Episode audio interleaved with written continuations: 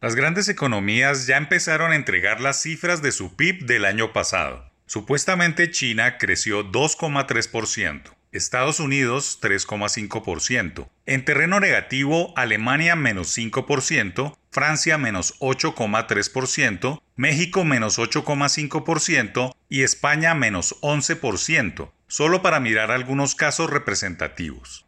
Los datos de Colombia los dará a conocer el DANE en un par de semanas, y seguramente el PIB esté en torno a menos 6%, cifra a la que apuntan la banca multilateral y los centros locales de investigación. Puede ser menor, quizá menos 5%, y ojalá así sea porque diciembre fue un mes relativamente bueno si se miran las cifras de desempleo entregadas el viernes, que muestran que la población ocupada superó los 21 millones, muy cerca de los 22 millones que promedia el país en épocas normales.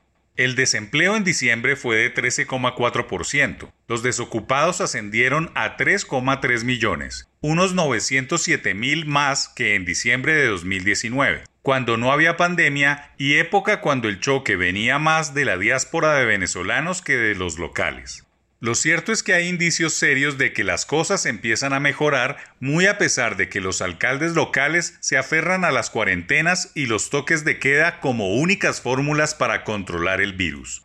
Los datos de desempleo de noviembre y diciembre no son malos a pesar de la coyuntura y eran la piedra angular para empezar a crecer en enero. No obstante, la escalada tradicional del primer mes del año estuvo acompañada de cierres al comercio, toques de queda y toda esa batería desgastada de herramientas legales contra el COVID-19 y su propagación en los centros urbanos.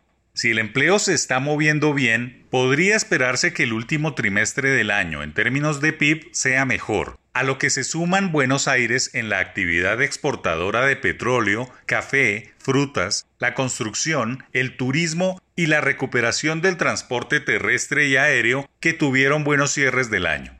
Sería la primera vez que la economía colombiana muestre tal decrecimiento, porque el país económico ha demostrado por muchas décadas que crece de manera estable, que el problema no es estar en números negros, que lo que le cuesta a Colombia es crecer de manera sostenida a tasas superiores a 4%, que dicho sea de paso, es el porcentaje que se espera para 2021. Pero para lograrlo, hay que ganar el primer trimestre y no dejar que sea el último trimestre el que salve el año. Hay un buen contexto para esperar un dato menos malo del PIB, en diciembre, el índice de confianza comercial de Fedesarrollo se ubicó en 23%, lo que representa una reducción de 3,3 puntos porcentuales frente al mes anterior, ocasionada por una disminución en las expectativas de situación económica y en menor medida por una reducción del indicador de situación económica actual de la empresa. Al tiempo que el índice de confianza industrial registró un balance de menos 1,6%, lo que representa un incremento de 5,1 frente a noviembre de 2020. Aumento derivado de las expectativas de producción para el próximo trimestre y a una reducción en el nivel de existencias. Dice Fedesarrollo que en diciembre 11,6% de las empresas presentó alguna afectación en su operación en un 94,9% relacionada con el virus, que sigue siendo el dolor de cabeza y que hasta no aprender a convivir con él o derrotarlo, seguirá siendo el chivo expiatorio de la economía. De momento, el camino debe ser convivir antes de que le gane la partida a la vida y a la economía.